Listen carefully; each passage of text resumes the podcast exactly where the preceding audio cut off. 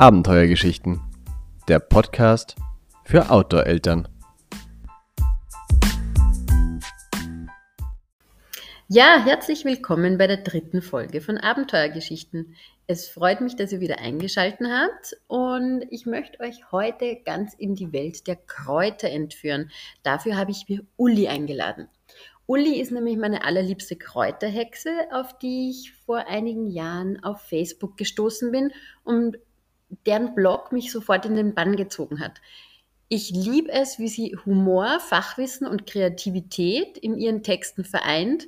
Und von daher war es für mich gleich klar, dass die Uli unbedingt eine Folge des Podcasts mit mir aufnehmen muss. Und umso mehr freut es mich, dass auch sie das wollte und heute da ist. Genau. Hallo Uli. Ja, hallo Christina. Uh, danke für die nette Einleitung. Ich bin sehr froh, dass ich da bin Liebe Uli, du bist zweifache Mama und du bloggst seit sieben Jahren über das Leben in und mit der Natur. Und seit sogar über elf Jahren äh, bietest du verschiedenste Kurse, Workshops zu Kräutern, Naturheilkunde, äh, seit einiger Zeit auch zu Zero Waste und Naturkosmetik an. Und äh, vielleicht magst du kurz sagen, wo du eigentlich daheim bist und wo man dich finden kann, damit wir dann auch die Kursübersicht für Interessierte verlinken können. Äh, ja, also ich wohne im Stubaital. Ich bin ursprünglich eigentlich aus Innsbruck, bin der Liebe wegen äh, aufs Land gezogen. Ja, ich treibe mich mehr oder weniger im Großraum Innsbruck rum, auf Anfrage gar nicht mal über die Grenzen des Heiligen Landes hinaus, äh, aber im Großen und Ganzen Stubaital und Großraum Innsbruck. Sehr cool. Also für alle Tiroler und äh, angrenzenden Salzburger, wer da Interesse hat, wir werden das auf jeden Fall mit aufnehmen und ihr könnt da unten an dem Link euch direkt zur Kursübersicht von der Uli weiterklicken. Wir beginnen vielleicht einfach mal bei dir. Wie ist denn bei dir das Interesse an Kräutern, an traditioneller europäischer Heilkunde und Naturkosmetik entstanden? Kam das dann auch mit der Liebe und dem Umzug oder war das schon ah, vorher In da? der Tat, in der Tat. Also ich kann ehrlich gesagt nicht mit äh, Geschichten äh, mit Omas und Mütter aufwarten, die mich äh, in die Heilkräuter eingeführt haben. Es war tatsächlich mein Mann, beziehungsweise unser Nachbar. Wie gesagt, ich bin ein Stadtkind und eben 2004 äh, in Stubaital gezogen und habe mein Leben komplett umkrempeln müssen, weil Big City Life hat's eben hier nicht. Und da ist halt ganz viel Natur und Sport und Berge am Programm. Und eines Tages hat unser Nachbar, der Schorsch, äh, der war damals schon weit über 80, uns den Auftrag gegeben, bestimmte Kräuter an bestimmten Stellen zu sammeln. Weil wir nicht Nachbarn sind, haben wir das eben gemacht. Und mit der Zeit sind die Aufträge immer mehr und mehr geworden. Und ich habe das einmal hinterfragt, was machst du eigentlich mit dem ganzen Zeug? Und äh, ja, so bin ich mehr oder weniger reingerutscht und das Interesse ist gewachsen und immer mehr geworden. Und ich komme eigentlich aus der Wirtschaft. Ja, es ist einfach alles viel zu viel geworden. Und dann habe ich mir gedacht, so, ich krempel jetzt mein Leben komplett um. Also ich will weg von einem harten Business Life und steige ins Naturbusiness ein. Äh, na, äh, der Plan war eigentlich noch nicht so äh, gewachsen. Ähm, ich habe mir dann einfach gedacht, ich mache die Ausbildung zur Kräuterpädagogin, habe mit dem angefangen und es hat mir so gut gefallen und ja, da bin ich halt dann so reingerutscht worden. Das heißt, die Natur und auch das Interesse sind einfach mit der Auseinandersetzung immer mehr worden bei dir. Und eigentlich bist du aus der Stadt wenig naturgebunden durch den Umzug aufs Land zur totalen Naturliebhaberin geworden. Verstehe ich das richtig? Äh, meine Eltern hätten sehr gern gehabt, dass ich Naturliebhaberin bin äh, oder war, weil wir sehr viel in den Bergen unterwegs waren. Aber als Kind habe ich absolut null Interesse gehabt. Und ja, die Liebe macht dann doch ein bisschen mehr aus und das Interesse äh, an Natur und Pflanzen ist dadurch auch gewachsen. Und welche Rolle spielen Kräuter und die Natur heute in deinem Leben und auch in eurem Familienleben ganz generell? Wie sehen das deine Kinder? Also meine Kinder sind totale Naturkinder. Sie sind eigentlich den ganzen Tag immer im Wald oder auf der Wiesen draußen und kennen sich ja mittlerweile schon ganz gut aus. Wir versuchen ganz viel die Wehchen, äh, was so auftreten, äh, mit Kräutern zu kurieren. Wir bauen Wildkräuter gerne in unseren Speiseplan ein. Das heißt jetzt nicht, dass wir da mega exotisch kochen, aber einfach in die normale Küche einmal eine Handvoll Wildkräuter drüber oder drunter oder mit reinmischen. Das mögen sie eigentlich alle ganz gern. Also du hast ja jetzt auch einige Kurse speziell für Kinder im Angebot. Mhm. Was würdest du sagen, ab welchem Alter interessieren sich Kinder für so Kräuter- und Pflanzengeschichten und was machst du da eigentlich mit den Kindern, dass du die da am Ball hältst und dass du die da dafür begeisterst? Also ich biete schon im Kindergarten Kurse an.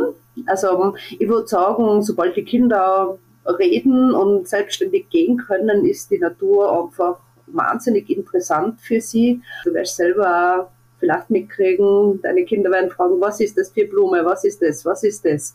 Das hat bei uns eigentlich ganz früh angefangen. Auch die Kindergartenkinder ähm, sind sehr interessiert, weil sie kennen ja gewisse Sachen wie das Gänseblümchen und den Löwenzahn. Und wissen im Grunde genommen gar nicht, was sie damit alles machen können. Und ich versuche äh, ganz spielerisch ihnen die Besonderheiten der Pflanzen äh, kennenzulernen, dass sie es auch merken, dass sie es verwenden, dass sie einmal den Mut haben, äh, ein Gänseblümchen zu essen, dass sie mal eine Brennnessel streicheln, weil es einfach nicht weh tut. Ähm, ja. Voll spannend.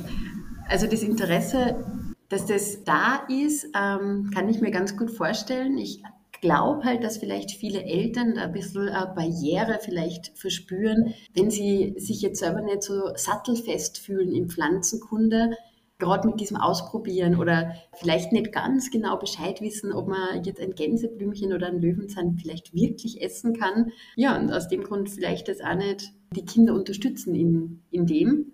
Also sind da die Eltern zum Teil mit eingebunden in deine Kurse, dass du die ein bisschen an der Hand nimmst? Äh, eigentlich bin ich mit den Kindern lieber allein äh, in Haltungwiese unterwegs, äh, weil, wie du schon sagst, äh, die Eltern äh, oft sehr ängstlich sein. Gell? Und es wird oft so äh, den Kindern mitgeteilt, ist es nicht oder das darfst du nicht, anstatt ihnen zu sagen, schau, das ist ein Gänseblümchen oder ein Walderde, das kannst du ganz, ganz sicher essen. Also diese Verbote, die was oft aufgestellt werden, äh, machen das natürlich noch viel, viel interessanter, irgendeine rote Beere zu essen, anstatt dass man den Kindern einfach erklärt, das ist eine Waldbeere, die ist gesund, die schmeckt gut, die darfst du essen. Gell? Da wird eher das Regiment äh, gefahren, ist gar nichts, probier gar nichts. Da sollten und da sind die Kinder aber nachher schon, dass sie sagen, aber wir haben das gelernt und ich weiß, dass das geht und überzeugen dann auch die Eltern ein bisschen, oder? Ja, ja, das funktioniert tatsächlich umgekehrt auch, ja, da hast du recht. Ich finde das ja immer total spannend und für mich ist das auch was, was ganz äh, normal ist, dass wir das auf unseren Naturausflügen mit einbinden, ja, dass man auch einfach, ja, Dinge kostet, die so am Wegesrand, gerade wenn man irgendwo am Berg ist, wo keine Autos unterwegs sind oder so, ja. Und ich finde das auch total interessant, dass die Kinder voll neugierig sind und da eben überhaupt auch keine Hemmschwelle haben, diese Dinge zu probieren wir haben halt für uns die Regel aufgestellt, dass sie halt mir zeigen müssen. Ne? Also nie, sie dürfen nichts quasi ungefragt in den Mund stecken.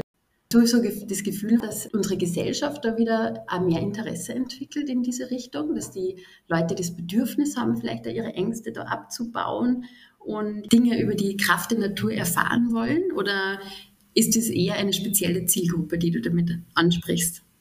Äh, mittlerweile ist es wirklich so, dass das eine Megawelle ist. Also jeder will Wildkräuterexperte sein und will sich auskennen und will es nutzen. In erster Linie äh, sind die Heilkräfte natürlich interessant für die Menschen. Auf der anderen Seite ähm, seien sie schon sehr interessiert daran, auch Wildkräuter zu essen. Gell? Also ich muss sagen, in den letzten paar Jahren hat die Anfrage sehr, sehr stark äh, zugenommen. Es ist auch sehr viel Angebot da, muss man auch dazu sagen. Also die Konkurrenz schläft natürlich nicht. Doch es ist ein richtiger Boom mittlerweile. Also vielleicht die speziellen Kurse, wenn man ein gewisses Thema gibt, äh, muss man die Zielgruppe erreichen. Allgemeine Kräuterwanderungen, die sind immer gern gesehen. Also mögen die Menschen sehr, sehr gern.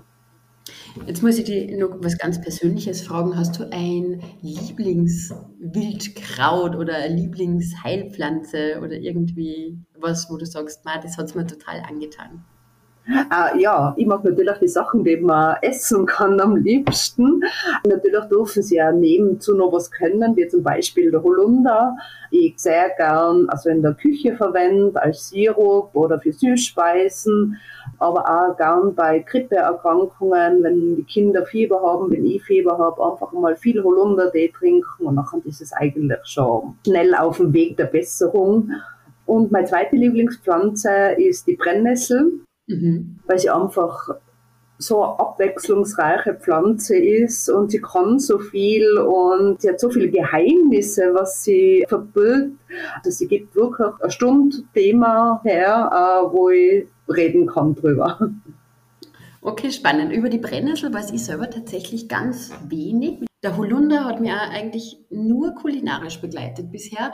Ein Holunderblütentee, das kenne ich von meiner Oma tatsächlich nur, aber das, äh, du trocknest da einfach die aufgeblühten Dolden und nimmst genau. die Blüten, äh, die getrockneten Blüten für Tee her, oder?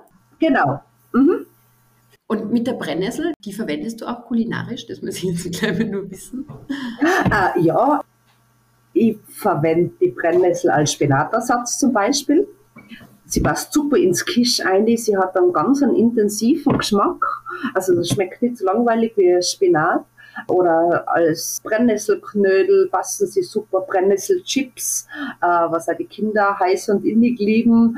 Ja, was weniger beliebt ist, ist das Brennnesselrisotto, aber das liegt jetzt nicht an der Brennnessel, sondern am Risotto in unserem Haus. Natürlich passen sie auch in eine Wildkräutersuppe ein. Ähm, wenn ich sie roh verwende, muss man sie kurz blanchieren oder mal kurz durchdrücken, dass die Brennhaare abbrechen. Äh, aber sie sind auch super gut im Salat drinnen, also es passt eigentlich überall. Gell? Na, spannend. Also das ist eine Pflanze, die wächst ja irgendwie überall und die ist meiner Meinung nach eigentlich wenig anerkannt bei den Leuten, oder? Irgendwie hat man, die, bei der Brennnessel hat man immer nur im Kopf, so, ma, die Brennnessel tut und lass die Finger davon. äh, ja, Unkraut halt, gell? Äh, ja, darf man ja, ja nicht sagen, aber es ist äh, enorm wichtige Pflanze auch für die Tiere. Äh, Schmetterlinge hängen da ihre Raupen rein, äh, dass sie sich verpuppen können, äh, um so vor Fressfeinden geschützt zu sein. Äh, Brennnesseljauche, das lieben meine Tomaten. Also es wachsen keine Tomaten mehr ohne Brennnesseljauche bei uns. Gell? Also na, es ist einfach sehr, sehr vielseitig. Perfekt. Wir wollten ja überhaupt äh, nur über Rezepte ein bisschen genauer reden. Jetzt haben wir das eh schon perfekt angeschnitten. Gehen wir gleich zu dem Thema über. Du hast einige Tipps für uns vorbereitet, wie man als Familie Kräuter und Natur für sich entdecken kann und auf den Teller bringen kann. Wen jetzt die Heilkräuter speziell interessieren, der sollte auf jeden Fall bei der Uli auf den Blog wald-und-wiese.at vorbeischauen, äh, denn da gibt es einige ganz interessante Dinge auch zum Nachlesen, was die Heilkräuter betrifft. Und jetzt gebe ich das Wort wieder an dich, Uli. Erzähl mal, was hast du für Ideen mitgebracht? Also ich muss dazu sagen, bitte traut euch einfach drüber, weil jeder kennt die Brennnessel, das Gänseblümchen und den Löwenzahn und damit kann man schon sehr, sehr viel machen. Ich starte gleich einmal mit meinem Lieblingsrezept, das sind die Brennnesselchips. Dafür braucht man lediglich die oberen äh, Brennnesselblätter, ein bisschen Olivenöl und Salz. Man gibt die Brennnesselblätter in eine Schüssel und vermischt sie dann mit Öl. Man legt sie dann auf ein Backblech und bei 130 Grad Umluft für 10 bis 12 Minuten im Backrohr seien sie danach richtig knusprig und fein, ein bisschen Salz drüber und die Brennnesselchips sind perfekt. Okay, also das werde ich morgen gleich ausprobieren, das verspreche ich dir. Bitte mach das. Uh, du wirst das ganze Wochenende Brennnesselchips machen. Uh, sie sind wirklich mega geil. Gell? Also, uh, und auch für die Kinder, es ist so wahnsinnig cool, wenn man sagen kann, ich habe Brennnessel gegessen. Ja, oder? Weil Brennnesselchips um, sind nur viel cooler. Ich meine, Chips sind sowieso schon toll, oder? Ja, alles, was mit Chips in Verbindung gebracht hat, ist toll, aber die Brennnesselchips sind ein dicken besser. Noch. Du magst uns vielleicht noch ganz kurz sagen, was die Brennnessel so für positive Stoffe für uns äh, mitbringt? Also, was hat die Brennnessel für tolle Eigenschaften, äh, die unser Wohlbefinden steigert? In erster Linie ist ganz viel äh, Eisen und Calcium drinnen. Äh, auf der anderen Seite ist ganz viel Kieselsäure drinnen, das was äh, super für die Haare ist, für die Nägel. Gell? Da muss man gerade aufpassen, die Kieselsäure lässt sich nur durch einen Kaltauszug herauslösen. Für alle anderen Sachen kann ich die Brennnessel erwärmen und da gehen die Inhaltsstoffe zum Beispiel in einen Tee über. Ja, wenn ich jetzt die Haare und meine Nägel stärken will, dann mache ich einen Kaltansatz, also wie einen normalen Tee, nur mit kaltem Wasser, lasse das über Nacht stehen und trinke das am nächsten Tag und äh, die Haare sprießen. Okay, das werde ich Thomas verkaufen. Perfekt, sehr gut. Brennnessel, Brennnessel-Chips-Rezept Nummer 1. Du hast nur gesprochen von den Gänseblümchen, glaube ich, gell? Ja, genau. Die äh, kommen bei mir auf alle Fälle ins Wildkräuterpesto rein. Und zwar nehme ich da Wildkräuter wie Girsch, Gänseblümchen, Knoblauchsrauke, Brennnesselspitzen, Spitzwegerich, Gundelrebe und ab und zu mal ein bisschen Sauerampfer. Auf 45 Gramm Wildkräuter nehme ich 20 Gramm Walnüsse, 20 Gramm Parmesan und nochmal 30 Gramm von einem Lieblingsöl, bisschen Salz, das durch einen Pürierstab lassen und dann ist das Pesto eigentlich schon perfekt. Wenn ich jetzt auf Vorrat machen möchte, äh, einfach die Nüsse und den Parmesan weglassen. Es haltet super in der Tiefkühltruhe, also man kann das eingefrieren und bei Gebrauch mischt ihr dann einfach die Nüsse und den Parmesan frisch rein. Der passt super zu Nudeln oder auf einen Flammkuchen oder aufs Brot, auf ein Baguette oder so. Mhm. Das Gänseblümchen ist ja meine persönliche Lieblingsblume, aber einfach nur, weil ich es so lieb finde. Weißt du, warum das Gänseblümchen manchmal so rosarote Spitzen hat? Nein.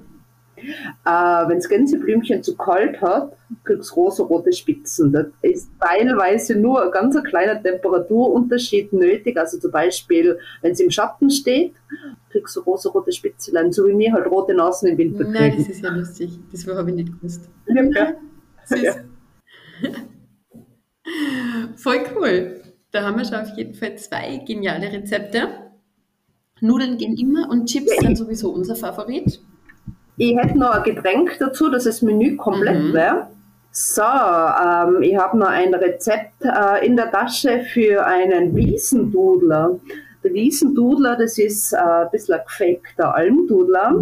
Äh, er schmeckt auch so wie Almdudler, nur ohne Zucker. Äh, meine Kinder haben das nicht äh, überrissen, dass es kein Nein. richtiger Almdudler war und haben mir das Beinhard abgekauft. Ähm, und er geht auch ganz einfach zu machen. Und zwar nimmt man da einen Liter Apfelsaft, hängt dann zehn Blätter Girsch, eine Stängel wilde Minze, eine Ranke Gundelrebe und eine Handvoll Quendel, also äh, wilden Thymian, mit einer Zitrone rein, lasst es über Nacht stehen. Und am nächsten Tag kann man das alles abseihen und mit Mineralwasser aufspritzen und äh, der Wiesendudler wäre fertig. Oh ja, okay. Also mein Wochenende ist auf jeden Fall verplant mit äh, Kräutersuchen. Ein paar der Kräuter, glaube ich, muss ich mir auch nochmal im Internet raussuchen, wie die genau ausschauen. Alle drei Rezepte, die uns die Uli jetzt genannt hat, die findet ihr auch auf ihrem Blog und auch den Link zu den Rezepten stellen wir euch in die Beschreibung der Podcast-Folge mit rein. Und Uli, so Richtung Abschluss hätte ich noch gern von dir den ultimativen Mama-Natur-Hack. Ah, der ultimative Mama-Natur-Hack äh, ist ein schnödes Butterbrot. ähm, zu Jause einfach ein Butterbrot oder Brot mit Topfen mitnehmen und die Kinder sollen sich dann in der Rest selber sammeln. Ja, das ist immer sehr, sehr spannend. Äh, Davor sollten wir es vielleicht einmal durchschauen, kontrollieren lassen. Das mögen sie eigentlich gern, weil ah, es ist dann auch schon wieder so eine kleine Challenge, wer das schönere Brot legt und wer die besseren Blüten hat. Äh, also, mit, also mit einer Jause seien sie da echt eine halbe, dreiviertel Stunde beschäftigt. Perfekt. Das hört sich nach einer äh, ziemlich coolen Idee an, äh, die wir auch gleich mal ausprobieren werden. Ja, vor allem, es ist kein Aufwand. Voll die super Idee. Du, und magst du noch irgendwas loswerden? Äh, was ich den Hörerinnen gern mitgeben würde, ist, was mir meine Mentorin damals immer gesagt hat, traut euch. Ja, das ist das A und O bei diesen Kräutergeschichten, Naturgeschichten. Man muss einmal ins Tun kommen und dann geht es auch. Und es ist alles nicht so schwierig, wie man sich das vorstellt. Ich kann immer leicht sagen, traut euch. Gell, kommt ins Tun und traut euch. Hast du vielleicht irgendwie einen Buchtipp für die Mamas, die sagen so, mal irgendwie bin ich mir einfach unsicher, irgendein kleines Büchlein, was man vielleicht so mit einstecken haben kann, wo so die wichtigsten Sachen verzeichnet sind? Also ich würde in erster Linie was Blüten da empfehlen. Äh, das ist ähm, so ein kleiner Handführer. Äh, es ist ein Pflanzenbestimmungsbuch. Äh, allerdings sind da immer so kleine Steckbriefe dabei, was die Pflanze kann, für was man sie verwendet, ob man sie kulinarisch nutzen kann oder was für Heilkräfte sie haben, ob sie giftig sein, Doppelgänger haben, sowas. Okay, perfekt. Uli, ich danke dir ganz herzlich für das tolle Gespräch. Ich freue mich schon total, wenn ich die nächsten Tage rausgehen kann und deine Tipps auch irgendwie nur mal selber in die Tat umsetzen. Vielen, vielen Dank für die nette Einladung zum Interview auf deinem Podcast. Ähm, ich hoffe, du hast sehr viel Freude mit deinen grünen Freunden, die was du morgen finden, weil schon vermutlich ins Backrohr oder in Mixer wandern werden. Ähm, lass es dir schmecken, lass, äh, lass es euch zusammenschmecken und ähm, ja, ich hoffe, es gibt ein paar Wiederholungstäter, dass es doch öfter gemacht wird.